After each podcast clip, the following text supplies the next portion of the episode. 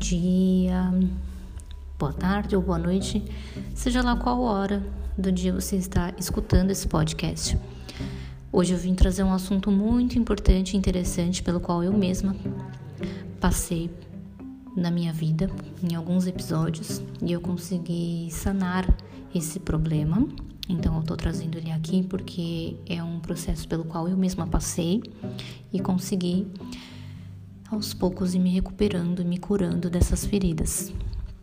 Sobre a coragem de desagradar os outros. Você tem coragem de ser desagradável às vezes? De dizer o quanto você se sente ofendido, menosprezado, desvalorizado quando alguém comete alguma atitude desrespeitosa? Você tem coragem de impor limites a alguém e se afastar quando sente que a sua palavra não vale nada?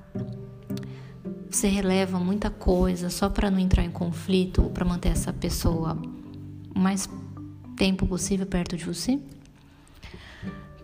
Por achar que ela precisa de você de alguma forma? Você tem coragem? Será que essa pessoa é quem precisa de você? Ou será que você se tornou codependente dela?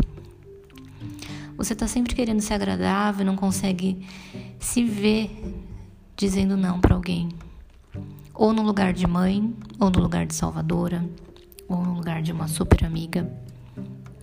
Onde quase sempre quer ajudar essa pessoa, mesmo que ela deixe claro que não precisa de você.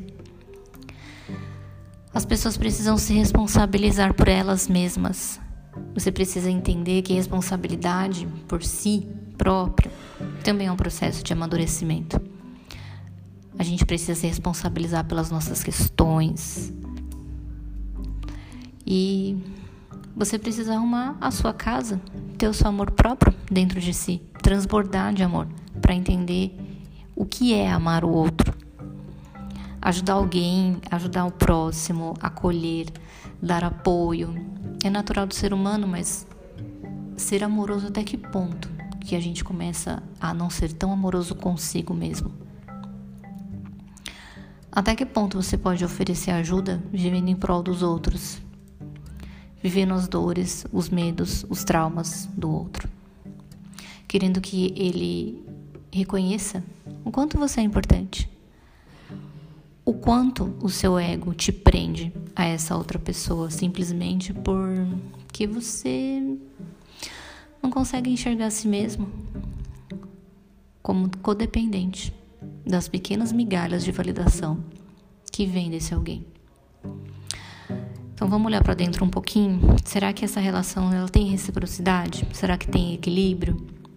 Será que o outro também se esforça para fazer você se sentir importante? Então a balança tem que estar tá equilibrada, né? Ela precisa dos dois pesos.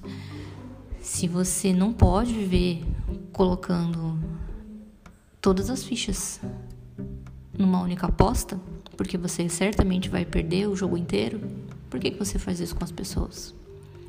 Fazendo dessa pessoa o seu projeto de vida. Isso, isso é viver vibrando na falta. Isso é viver vibrando na carência. E vibra muito baixo e o universo entende que você gosta de viver dando o seu melhor para coisas que não te dão retorno. Isso se torna um hábito. Você se dedica tanto às pessoas, ao seu trabalho e até mesmo ao seu dinheiro.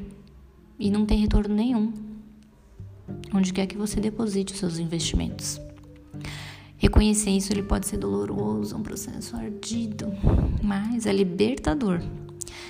Ninguém no mundo é mais importante que você. Cuide de você primeiro. Para um dia ser complemento e não suporte na vida de alguém.